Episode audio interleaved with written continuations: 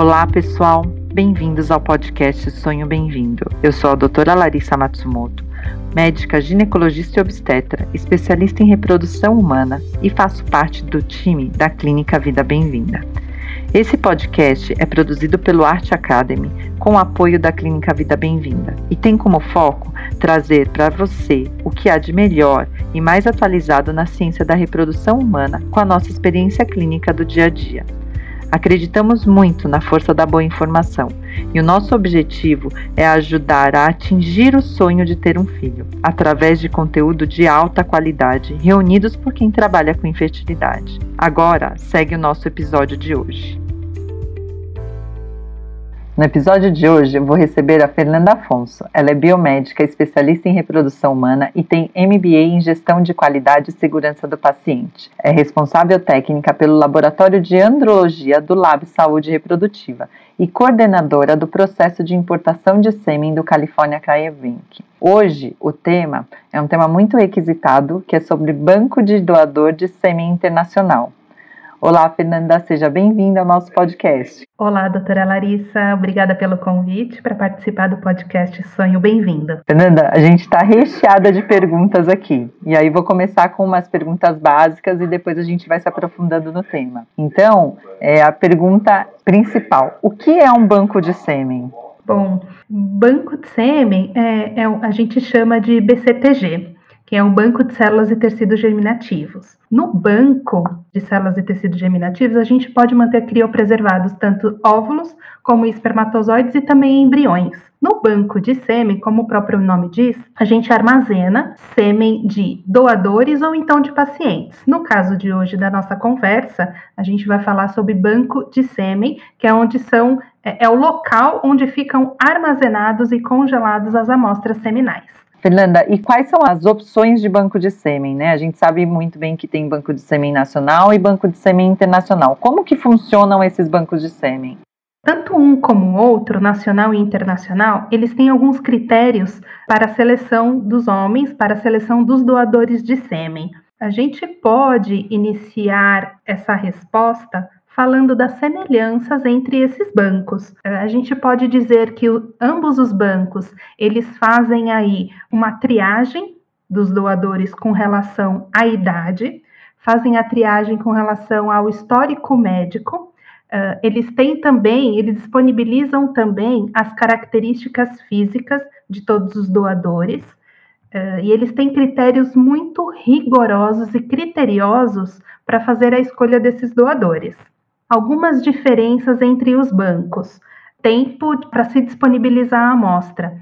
A gente sabe que o Banco de Sêmen Nacional, é, se a paciente opta pelo Banco de Sêmen Nacional de doadores nacionais, a disponibilidade dessa amostra para a clínica é muito mais rápida, dá em média aí de até cinco dias a amostra já pode estar na clínica. Agora, Falando no Banco de Sêmen Internacional, é um processo mais demorado. Essa amostra ela pode demorar até 60 dias para chegar na clínica, a partir do momento que uh, a paciente faz a solicitação dessa amostra. Uma questão que a gente pode dizer também de diferença entre os bancos é com relação à legislação. Legislação brasileira, o que, que diz o CFM, o Conselho Federal de Medicina? Todas as doações nacionais, elas precisam ser anônimas. Então, a paciente ela não vai encontrar, por exemplo, foto de doador no catálogo de opções. Em contrapartida, as características normalmente são só descritas, né? Cor de cabelo, cor de olho, né? Ela consegue ter informação, mas de uma forma assim muito descritiva só, né? Não, não, não tem essa questão desse detalhamento, né? Da foto que pode trazer. Exato. A paciente ela não vai ter acesso à foto do doador nacional. Falando-se em, em identidade do doador, no Banco de Sêmen Internacional, isso é possível. Então, quando a paciente acessa o catálogo de doadores no site, ela vai conseguir visualizar foto desse doador na fase da infância, adulta. Ela tem acesso também a um áudio gravado desse doador para ela conhecer aí o timbre da voz do doador algumas características mais aprofundadas, como a feição do rosto. Uh, tem teste de personalidade também, tem, tem algumas diferenças aí que a gente consegue pontuar entre o Banco Nacional e o Internacional. Eu acho que essa questão que você levantou da doação é, ser anônima e não e pelo Conselho Federal de Medicina não poder receber, né, é uma das principais motivos que oferecem com que faz com que os bancos internacionais tenham mais opção, porque lá é permitido que ele receba né, uma quantia em dinheiro por doar esse sêmen e acaba que a gente tem um número de amostras muito maior e uma seleção muito mais rigorosa, né, Fernanda? Sim, é possível eles receberem com relação à doação, eles podem receber uma quantia a cada doação de sêmen, o que não é permitido aqui no Brasil. Joia. E como que funcionam esses bancos internacionais, por exemplo, do processo quando a paciente decide o banco de doador e até que ele chegue, né? Como quais são os trâmites do Banco Internacional? Certo. O primeiro critério que a gente vai avaliar e orientar essa paciente a esse casal primeiro passo é que eles estejam sendo acompanhados por um médico de reprodução assistida. A paciente ou o casal que não estiver sendo acompanhado por nenhum médico de reprodução assistida, não é possível fazer a utilização, então nem inicia uh, o processo de importação de sêmen. A segunda informação, a segunda orientação que a gente passa para o casal é que eles precisam ter o relatório médico e que essa clínica de reprodução ela esteja com a licença sanitária vigente. O órgão que regula uh, esse processo de importação é a Anvisa.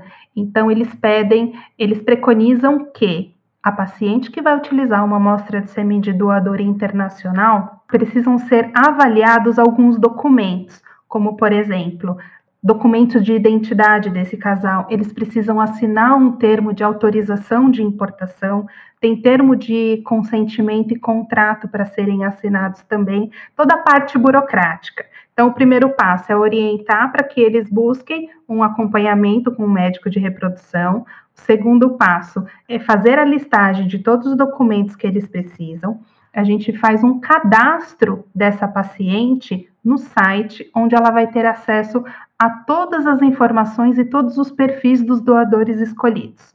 Uma vez escolhendo o perfil do doador, ela envia para a gente o número desse doador escolhido e a gente programa toda a documentação para enviar para a Anvisa. E a gente aguarda aí um período para receber uma anuência. A gente precisa de uma autorização para importar esse sêmen. A gente recebe a anuência e a gente dá início aí aos trâmites de embarque da amostra dos Estados Unidos até o Lab Saúde Reprodutiva.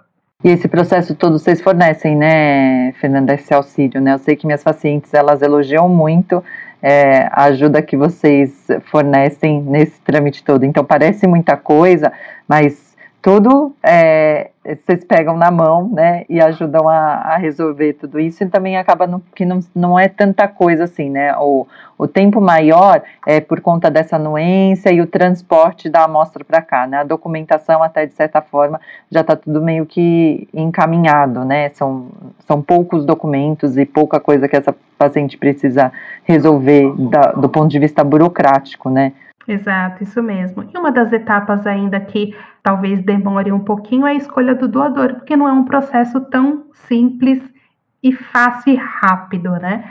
Então, por vezes, o casal ou a paciente, eles demandam aí algumas semanas até escolher o, o perfil ideal. Mas todos eles podem contar com, a nosso, com o nosso suporte, com toda a nossa ajuda aí para a escolha desse perfil do doador ideal. E você sabe que é, é, é, legal, né, elas acessarem o site antes, já darem, né, já procurar, porque depois que é, é, dá entrada nesse processo, elas têm acesso às mais, a, a, mais informações, mas logo que entram pelo site do Lab, já tem um código ali que elas conseguem ter bastante informação, né? Que é... Exato.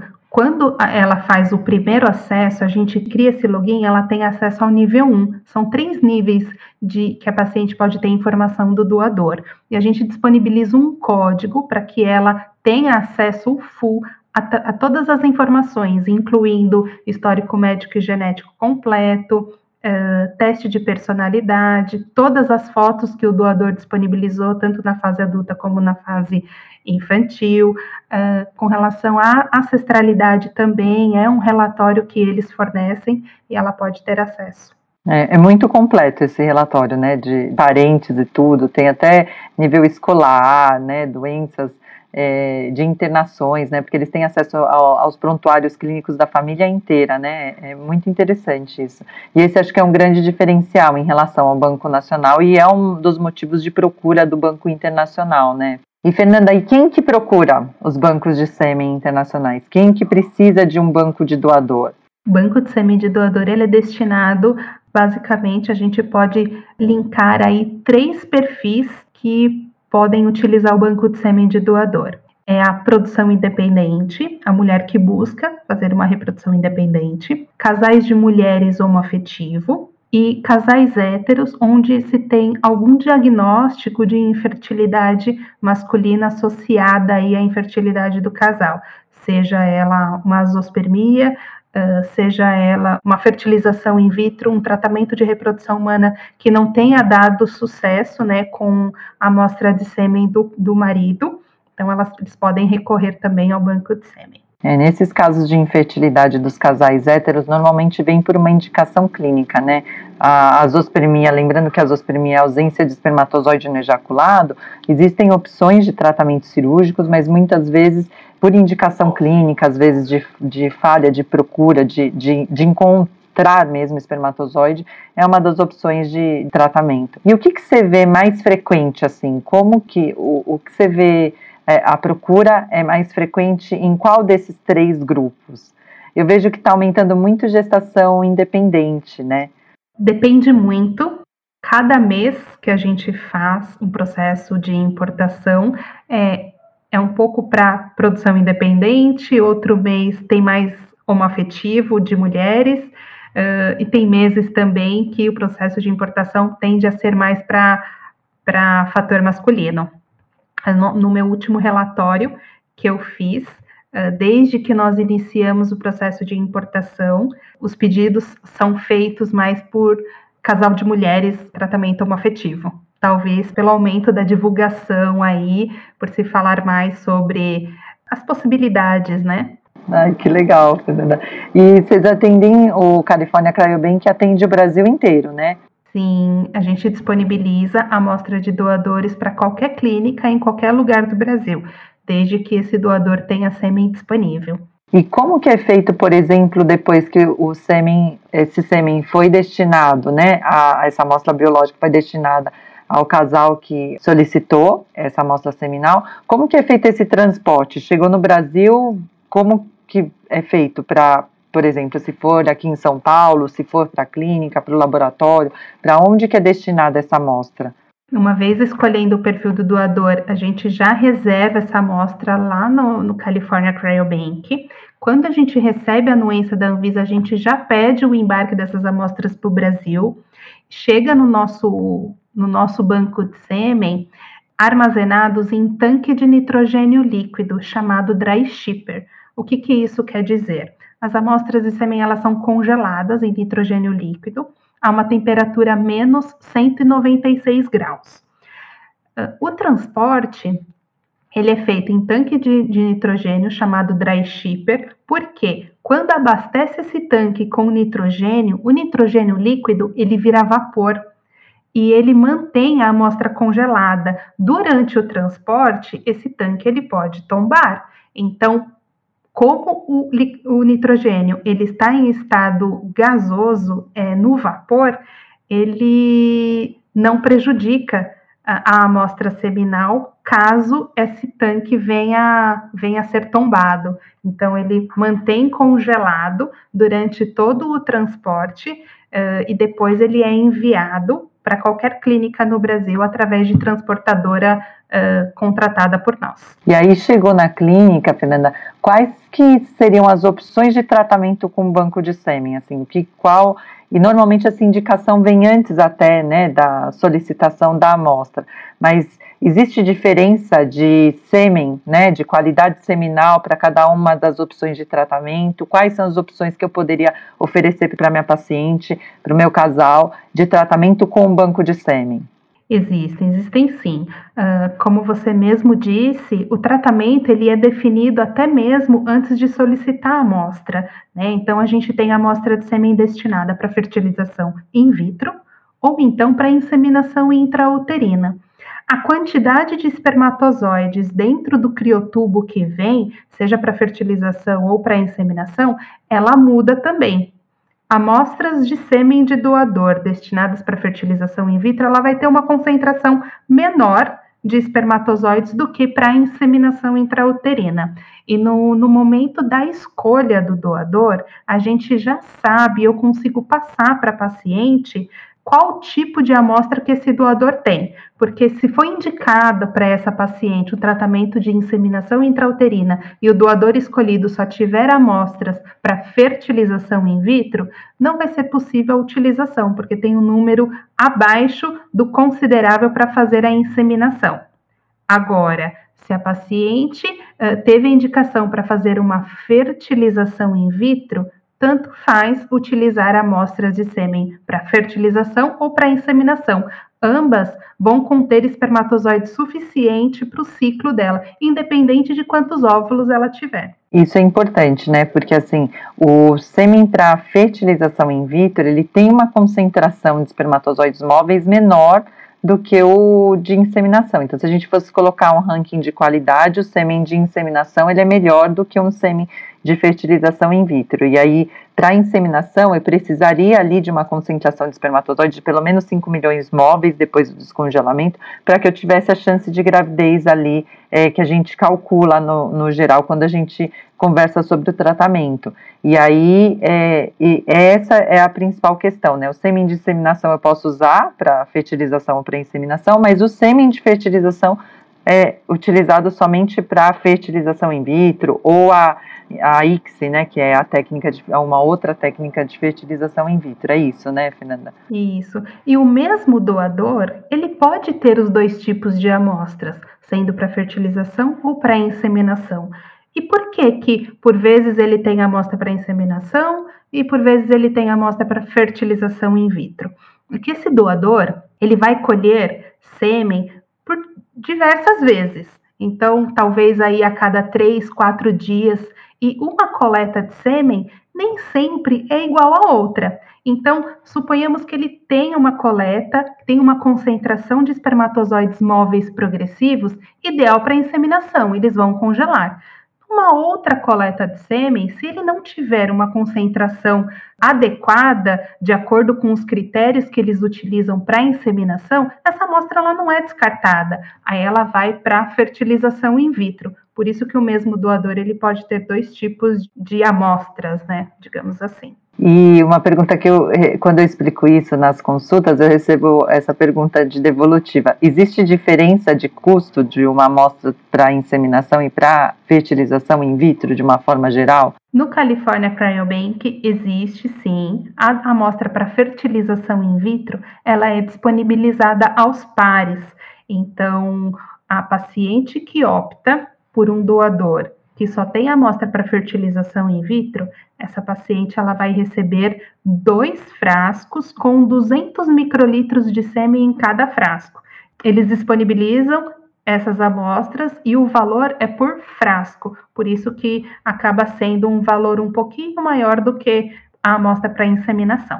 E em uma fertilização in vitro, por exemplo, um casal homoafetivo, que as duas pretendem estimular, veio essa amostra para fertilização in vitro é, vieram do, os dois vials, né? É possível que em uma fertilização eu utilize um vial e utilize o outro vial para outra paciente que for estimular no, num segundo momento? É possível, desde que vai ter que ser avaliado no dia da captação dos óvulos. Dificilmente uma vai captar óvulo no mesmo dia que a outra. Isso pode acontecer no laboratório de andrologia da clínica de reprodução, onde a andrologista vai descongelar uma vial e vai selecionar os espermatozoides de acordo com o número de óvulos da, da primeira paciente. Mas isso é possível sim. Então, essa seria até uma vantagem, né? Quando as duas pensam em estimular e utilizar os óvulos das duas, né, para um sêmen de fertilização. Mas são poucos os doadores que têm amostra para FIV. A maioria é toda inseminação, porque a amostra é muito boa mesmo, né? E aí eu ia te perguntar isso, como que é escolhido esse homem do Banco Internacional? Porque aqui no Brasil, como não tem esse custo, né, ele não pode receber, é por altruísmo mesmo. O homem vai lá e doa no Banco de Sêmen Nacional. E no Banco de Sêmen Internacional, quem que pode doar? Qual que, como que é feita essa seleção? Por exemplo, o homem vai lá, ah, quero doar o sêmen e como, como que é feita essa seleção para entrar no banco? Porque tem uma seleção, né, um, um funil aí, né? Exato. É, ele já tem uma equipe, que eles chamam a equipe da, do processo seletivo aí dos doadores, que buscam esses doadores diversas características, principalmente uh, em universidades né, dos Estados Unidos, doadores jovens, com um bom histórico de saúde.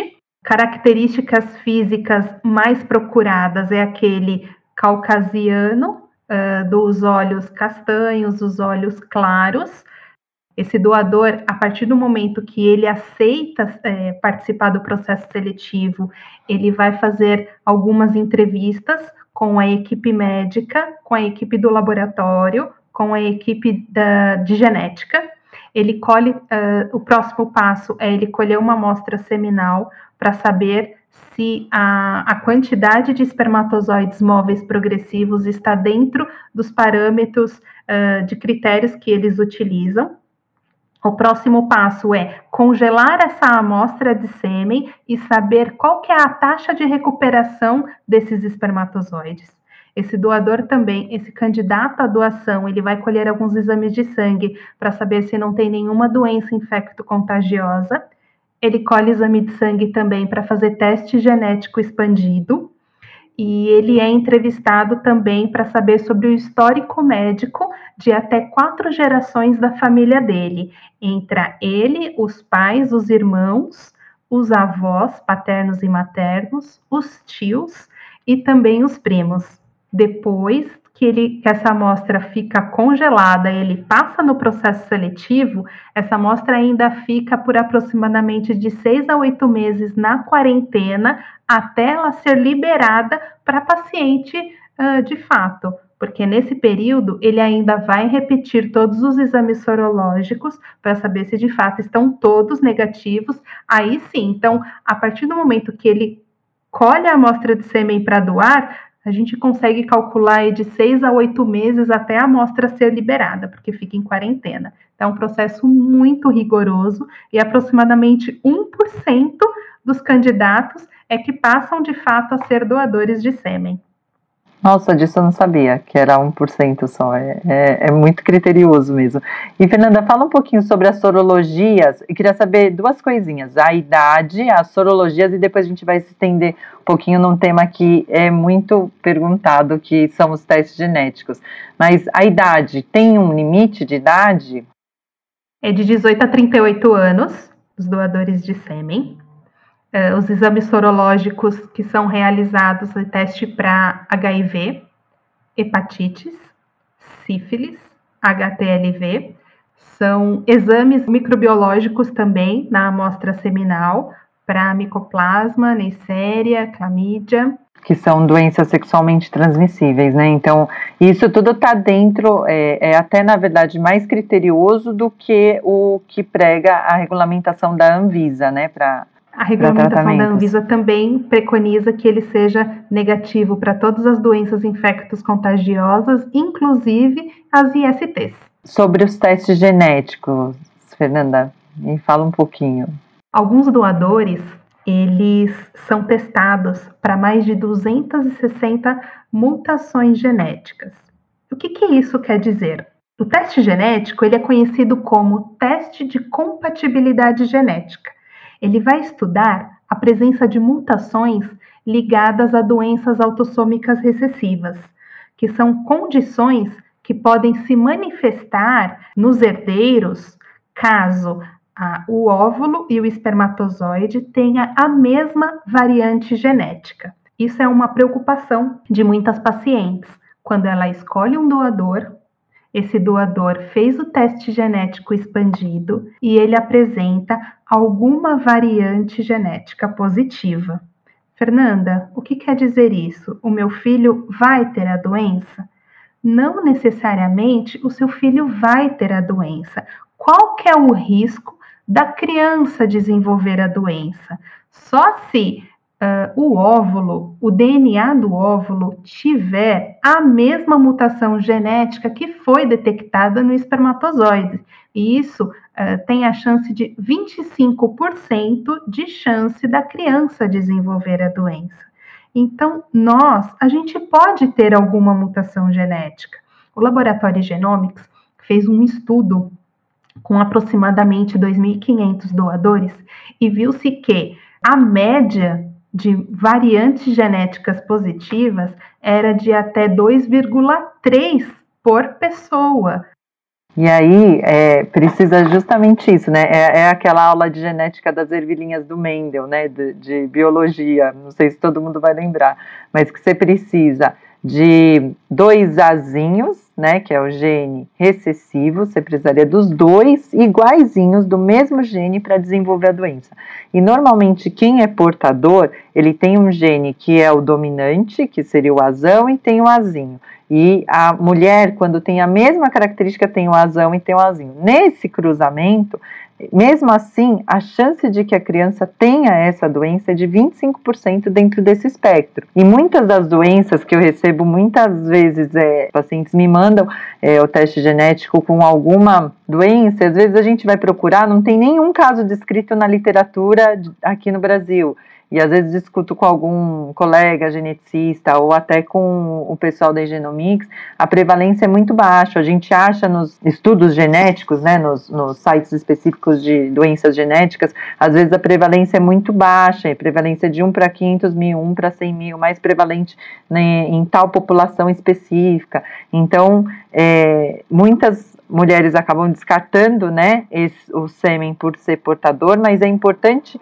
manter esse sêmen como uma opção e aí conversar com o médico, conversar com o geneticista, às vezes é, tem opção de fazer o teste também, né? O mesmo teste é oferecido aqui, né, Fernanda, no Brasil, tem possibilidade, né, de realizar.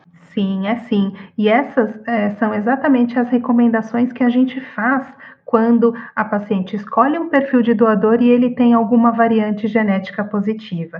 A gente recomenda que uh, converse com o seu médico. Você, há possibilidade de você fazer um aconselhamento genético para avaliar a possibilidade do uso dessa amostra e também você, paciente, também ser testada para a mesma variante genética que foi encontrada no, no doador. Caso você tenha negativo, as chances para uso dessa amostra elas aumentam as chances e fica mais seguro, né? E a paciente se sente mais segura também fazendo o teste genético.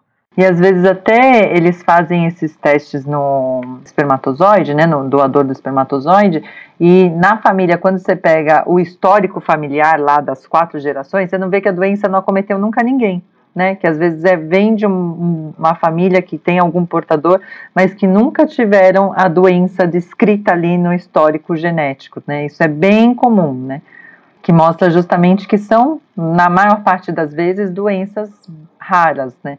Fernanda, e doadores assim que a gente vê aqui no Brasil, é, japoneses, uns, uns, perfis mais difíceis, é possível encontrar em banco de sêmen internacional? Sim, é possível aqueles ditos como os asiáticos, que são os pais japoneses, né? O pai e a mãe japoneses é mais difícil. A gente sempre tem alguma mistura aí com relação à ascendência, mas é possível sim, os negros também. Tem a questão também uh, de um lado de, de alguns perfis mais indianos, existe algumas procuras também e é possível encontrar. Hum, joia. Tem algum controle de número de amostras que venha para a cidade, para o país, para a quantidade de crianças nascidas? Tem sim. A gente tem um controle rigoroso das amostras de sêmen que a gente disponibiliza e é responsabilidade do banco ter essa rastreabilidade, fazer a rastreabilidade de todas as amostras que se disponibiliza para qualquer clínica, para qualquer cidade do país. O que, que, diz o Conselho Federal de Medicina? Ele preconiza que você pode ter dois nascidos de sexos diferentes num raio de um milhão de habitantes. Então, a gente faz esse controle quando a paciente faz a escolha de um perfil. Eu vou avaliar qual que é a cidade, né, que ela se encontra, que ela reside, e avaliar se há possibilidade de liberar essa amostra para uso nessa onde ela reside atualmente. Por exemplo, São Paulo, que a gente tem 12 milhões e 300 mil habitantes, né, é, existe a possibilidade mesmo, né, de vir mais de uma amostra. No estado de São Paulo, 44 milhões, então existe a possibilidade de vir mais de uma amostra por cidade, né, desde que é, não tem esse número de dois, de um menino e uma menina, né, a cada milhão de habitantes. Por enquanto a gente está com um número tranquilo, a gente consegue importar as amostras de sêmen do California Cryobank para qualquer cidade, salvo algumas cidades que têm 15 mil habitantes, que a gente já disponibilizou a amostra, a gente já teve gestação, então aí nessa cidade a gente precisa ter um critério mais rigoroso de, de atenção ali. Fernanda, em relação, ó, eu tenho algumas perguntas aqui que foram mandando, perguntas de pacientes, né? Que acho interessante a gente abordar esse assunto, porque sempre que eu converso sobre banco de sêmen com as minhas pacientes, elas sempre falam que não conseguem encontrar muita informação, nem na internet, embora a gente tenha né, a facilidade de acesso, são muitas vezes elas vêm com muitas dúvidas porque não acessam isso. E, e nosso, nosso nossa missão aqui é esclarecer algumas dúvidas é, e tentar ajudá-las nesse processo. Então, ó, se meu filho tiver alguma doença grave futuramente que precise de algo que somente o doador poderia ajudar, eles informam quem é e onde ele reside? Aqui no Brasil é, entrou a amostra anônimo, né? É, não, não, não há essa possibilidade, mas no Brasil, com o banco de sêmen, é possível abrir a identidade ou é, fazer um rastreamento melhor ali com a solicitação médica. Então, se tem a solicitação médica para que faça alguma investigação de algum teste genético nesse doador, enfim, é possível. E no banco internacional também é possível ter. O banco ele vai solicitar um relatório médico. O banco internacional ele recruta novamente esse doador e faz o teste genético necessário, caso a criança tenha nascido com alguma doença, com alguma condição específica ali, que precisa ser avaliado com mais critério a questão da saúde do doador, ele pode ser recrutado para novos exames. E aí, Fernanda, por exemplo, se eu importei uma amostra de um doador que foi diagnosticado por conta de uma outra gestação com doença específica.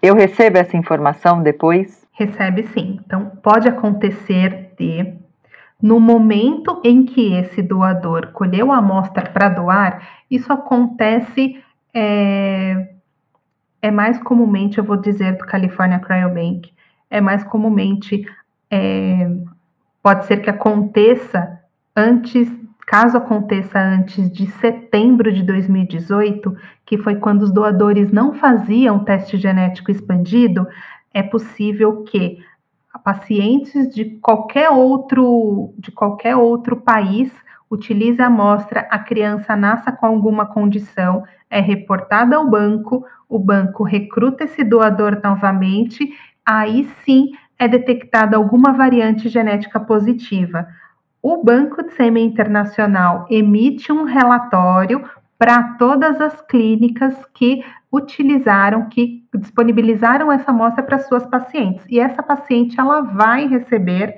esse relatório com a atualização do teste genético dele, do histórico de saúde desse doador. Você disse é, setembro de 2018, né? Então, antes de setembro de antes. 2018, os, os, doadores eles não fizeram teste genético expandido. Então, a partir de setembro de 2018 até agora, todos os doadores fizeram. Porém, pode ser que alguma criança nasça com alguma condição que não foi testada nesse doador, nessas 200, porque eles são testados para 283 mutações genéticas. Pode ser que não tenha entrado no painel dele. Então, se é, se é relatado alguma criança que nasceu com a doença, tem que se reportar para o Banco Internacional. O Banco Internacional recruta esse doador e, se der positivo, aí todas as pacientes que utilizaram a amostra dele, elas são notificadas, inclusive o médico. Fernanda, assim, 2018, quanto tempo essa amostra de sêmen pode ficar congelada e eu posso receber a amostra que foi congelada em quanto tempo? Assim, quanto tempo tem de duração o, o sêmen que está congelado lá? Tem um tempo de duração? Tem diferença de qualidade? Essa é uma pergunta frequente também. Tem diferença de qualidade de um sêmen que foi congelado hoje, de um sêmen que foi congelado em 2018, por exemplo? No Banco California Cryobank, a gente tem amostras de doadores que foi congelada em 2004. Nós já importamos amostras de 2004. Uh, o tempo em si, quanto tempo essa amostra fica congelada, ela pode diminuir um pouco com relação à qualidade em motilidade espermática, mas ele não tem relação diretamente com a taxa de gestação, porque a gestação, a, a, taxa de sucesso no tratamento, a gente tem que avaliar aí outros fatores também, com relação ao fator feminino, qualidade do óvulo, qualidade do embriãozinho que foi formado. E a gente tem descrito na literatura crianças nascidas de sêmen congelado por mais de 20 anos. Então, é possível sim, mesmo depois de tanto tempo da amostra congelada, a gente descongelar e ainda ter espermatozoides viáveis para o tratamento. Geralmente essas notícias viram notícias de tabloide, assim. Eu lembro uma vez de ter lido é, paciente engravida com sêmen congelado com a sua mesma idade. Tipo, a paciente tinha 20 e poucos anos e o sêmen congelado por 20 e poucos anos e ela engravidou com sêmen congelado da idade dela. Viram essas notícias bombásticas, né? É, é, é interessante isso. Então, é possível engravidar com sêmen de 2004, né? Totalmente possível. A qualidade, é, tem qualidade para isso, né? Eles mantêm até é, o sêmen lá com é, qualidade, né? Se for diagnosticado depois de, dessa seleção toda de 1%, se o sêmen tiver ali uma perda de qualidade importante, esse sêmen não, não vai ser trazido para cá. Então podem ficar seguras aí. É, e lembrando que importei uma amostra de sêmen, uh, a minha clínica descongelou e eu não tenho espermatozoides viáveis, estavam todos imóveis. Então a gente vai fazer a avaliação de quais foram os critérios para esse descongelamento, vai fazer a rastreabilidade desse transporte e se for detectado que de fato essa amostra chegou e não tem espermatozoide viável, nós nos podemos nos responsabilizar aí pela importação de outra amostra. Graças a Deus nunca aconteceu e eu, eu já tive a amostra que ficou presa quando teve aquela greve da Anvisa, que foi, ficou presa no, no aeroporto a grande insegurança era isso. Ai, será que o sêmen vai chegar aqui com qualidade, né? Porque ficou presa lá a amostra, né? No, no, no tanque de nitrogênio. É, e a gente tem um protocolo de segurança para manter o nosso protocolo de qualidade para esses casos onde eu não tenho desembaraço aduaneiro. O que vai acontecer? Esse tanque ele vai ficar parado na alfândega esperando o desembaraço? A gente tem o nosso plano de contingência que a, a, partir de um determinado tempo a gente tem a nossa equipe que faz o reabastecimento desse tanque com nitrogênio. Então a gente garante o congelamento dessa amostra e a qualidade full time, desde de quando saiu dos Estados Unidos até chegar na nossa clínica. E, e a amostra chegou bem mesmo, teve teve qualidade de descongelamento boa. O que acontece, Fernando? Você falou da segurança da amostra, da rastreabilidade, se caso é, não tiver espermatozoide, mas e, por exemplo, e quando a fertilização in vitro não dá certo? Eu posso colocar como a questão aí sendo de qualidade seminal? É difícil de responder que o tratamento não teve sucesso devido à qualidade seminal. Como eu falei anteriormente, existem diversos fatores que podem levar ao insucesso no tratamento como, por exemplo, a qualidade do óvulo, condições do endométrio, fatores imunológicos, enfim. A gente não consegue é, dizer que de fato esse o insucesso do tratamento foi devido à, à qualidade seminal. Mas é, tem muitos outros fatores associados e depois dessa seleção toda, né, a gente, assim, confia mesmo que a qualidade seja um fator aí de característica dos bancos internacionais, né. Então, eu que trabalho do outro lado na parte clínica, eu, eu me sinto aliviada quando eu sei que um banco, que um, um, um doador, né, o, o sêmen vem de um doador, porque é, eu não sabia dessa questão de 1% até, sabia que a seleção era bem rigorosa, mas isso é o que garante a qualidade seminal, mas nunca dá para responsabilizar, muitas vezes não, quando a fertilização não dá certo, a gente busca uma causa e nem sempre a gente encontra uma causa específica para o negativo, né? Nesse caso. E aí, Fernanda, qual que é o tempo, só relembrando o tempo médio de uma amostra chegar no Brasil? Aproximadamente 60 dias a partir do momento que a gente fecha o pedido, que a gente faz pedido de importação uma vez ao mês, então a gente conta até 60 dias para essa amostra chegar na clínica. E lembrando que a gente sempre ressalta para o casal, para paciente, nunca iniciar o tratamento sem que essa amostra já esteja na clínica, salvo os casos onde a paciente ela já vai, já está mesmo programado no tratamento dela, fazer as captações dos óvulos e deixar os óvulos congelados, por exemplo, um tratamento quando é indicado do STIM para a paciente fazer vários estímulos ovarianos, é possível iniciar o tratamento, deixa todos os óvulos congelados e depois descongelar quando a amostra chegar mas na maioria das vezes a gente sempre reforça. Não inicie nenhum estímulo. Se for para fazer no tratamento no ciclo fresco, é, não de maneira alguma inicie o tratamento sem que a amostra esteja na, na clínica. E aí, uma pergunta capciosa aqui. Existe a possibilidade de trazer o banco de sêmen para realizar uma inseminação caseira? A agência que regula os bancos de sêmen e todo o processo de reprodução assistida no Brasil é a Anvisa. E o que, que a Anvisa preconiza? Todo tratamento uh, de reprodução assistida que vai ser utilizado, gametas importados, eles devem é, ser realizados em clínica de reprodução humana, porque a gente segue toda essa regulamentação da Anvisa e um dos documentos exigidos a licença sanitária da clínica. Não é possível é, disponibilizar a amostra seminal de doador para tratamentos caseiros. Isso a gente não consegue ter esse, essa rastreabilidade e esse controle. E além disso, para o uso do sêmen, a paciente ela deve apresentar um relatório médico no qual vai estar acompanhando ela e que fará o tratamento dela.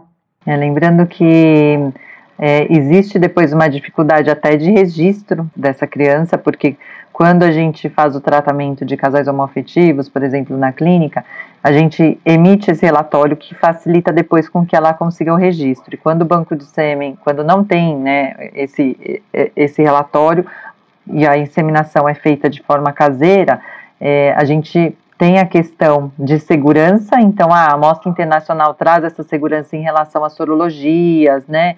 Em relação às infecções sexualmente transmissíveis. No entanto, só é, é, trazida a amostra biológica desde que tenha essa questão né, de, de ter mesmo é, uma clínica por trás do tratamento. E a inseminação caseira, sem que seja com um banco de sêmen, existem os riscos aí, justamente por isso que a Anvisa preconiza que seja realizada em clínica por conta da segurança não só sorológicas dessas pacientes, né? Tem toda a questão da rastreabilidade dessas crianças nascidas de sêmen de doador. E aí, Fernanda, uma última pergunta que é uma curiosidade que tem até filmes né, de comédia em relação a isso, de homens que permitem que a, a identidade seja aberta depois dos 18 anos. Como que é isso aqui no Brasil quando a amostra chega aqui? Essa criança depois consegue ter esse acesso? O que, que é, a nossa regulamentação preconiza? Nos Estados Unidos, sim, é possível. Tanto é que tem alguns doadores, eles têm identidade aberta, mas esse contato futuro não poderá ser feito através do Lab Saúde, porque a gente segue toda a regulamentação e o Conselho Federal de Medicina, a resolução do Conselho Federal de Medicina, que diz que tem que ser totalmente anônimo. Porventura, essa paciente ela escolheu um doador que tem identidade aberta, esse doador ele aceita que a criança ao completar 18 anos tenha acesso a algumas informações dele, como por exemplo o nome completo, o último endereço que residiu, data de nascimento, e essas informações e esse contato vai ser a criança, né, no futuro, direto com o Banco Internacional. Isso não vai, o Lab Saúde ele não pode uh, participar dessa, de, desse vínculo de, de informações com relação ao doador, mesmo que seja de identidade aberta. E você sabe me dizer, Fernanda, se tem muitos doadores com identidade aberta no, no Banco de Sêmen do Califórnia? Tem, tem sim. Não sei te dizer ao certo quantos tem de identidade aberta e identidade anônima. E hoje, com quantas amostras, mais ou menos, o Fernanda conta, o California Cryobank conta? Assim, de aproximadamente, é, aproximadamente 300 perfis de doadores que a gente tem no site, que a paciente ela pode escolher ali através de uma ferramenta de busca. Ela inicia essa busca pelas características físicas e ela vai filtrando esses doadores uh, com relação à altura, tipagem sanguínea, a etnia, religião. A gente tem um, um filtro ali de busca desses perfis. Isso facilita bastante, né, quando, quando vamos selecionar. Acho que a gente cobriu tudo, né, Fernanda? Tem alguma coisa a mais que as pacientes te perguntam que você queria trazer aqui pra gente? Eu acho que foram exatamente todas as questões tudo que elas perguntam, que elas têm dúvida, acho que a gente conseguiu abordar bem aí. Ô, Fernanda, e quem estiver nesse processo e precisar de ajuda, como que consegue encontrar ajuda para essa escolha, para esse processo burocrático de documentação? É, como que elas conseguem é, encontrar auxílio? Nós do Lab Saúde Reprodutiva somos representantes do California Cryobank, estamos sediados aqui em São Paulo, na rua Oscar Freire, e as pacientes elas podem entrar em contato conosco através do nosso WhatsApp, uh, ou então nas nossas redes sociais, é California Cryobank Brasil, no Instagram, ou então Lab Saúde Reprodutiva no Instagram também. Hum, joia. E eu sei que vocês prestam um acesso de excelência para as nossas pacientes. Obrigada. Esse é o nosso compromisso com todas as pacientes, com todos os casais que precisam uh, do banco de sêmen de, de doador. Eu sei que não é uma, um processo tão leve para alguns casais, para algumas pacientes, mas a gente está aqui para dar todo o suporte necessário e procurar aliviar e deixar esse caminho mais leve possível, porque quando elas entram no site para fazer o cadastro, já acha que é um, um bicho de sete cabeças, não é? A gente está aqui para tentar deixar esse caminho, esse processo mais, mais leve e fácil possível. E aí, até a limitação com a língua, né? Porque é tudo em inglês, né? Isso eu sei que vocês ajudam também, né? Se caso elas precisarem, né? É, todos os relatórios, todos os, os testes genéticos disponíveis, é, os relatórios são todos em inglês e a gente dá todo esse suporte para o casal, para paciente. Então, Fernanda, muito obrigada. Agradeço aqui em nome do nosso podcast, em nome da clínica. Foi um prazer essa conversa. Acho que vai ajudar muita gente. E muito obrigada pela disponibilidade do tempo e pelas respostas muito precisas. Muito obrigada mesmo. Eu que agradeço, sempre é um prazer e esse tema particularmente é um tema que, que eu gosto bastante, faz parte, do meu dia a dia é, atender, poder auxiliar e ajudar todos os casais a formar diversos formatos de família. Isso é muito gratificante e conte com o nosso apoio, com o nosso suporte, com a nossa expertise aqui no Banco de Sêmen de Doadores. Exato, estamos aqui para ajudar. Um beijão, até o próximo. Até.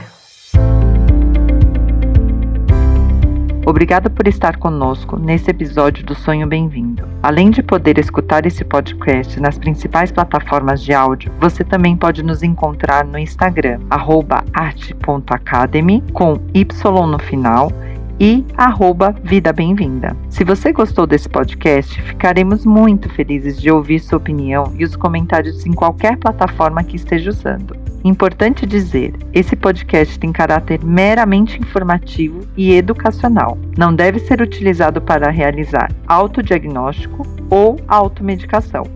O conteúdo não é feito para substituir a consulta com um profissional de saúde. Em caso de dúvidas, consulte o seu médico. Somente ele está habilitado a praticar o ato médico conforme a recomendação do Conselho Federal de Medicina. Nenhuma relação médico-paciente é estabelecida aqui neste canal. E somos muito transparentes em relação aos conflitos de interesse e levamos isso a sério. Espero que tenha gostado e até a próxima.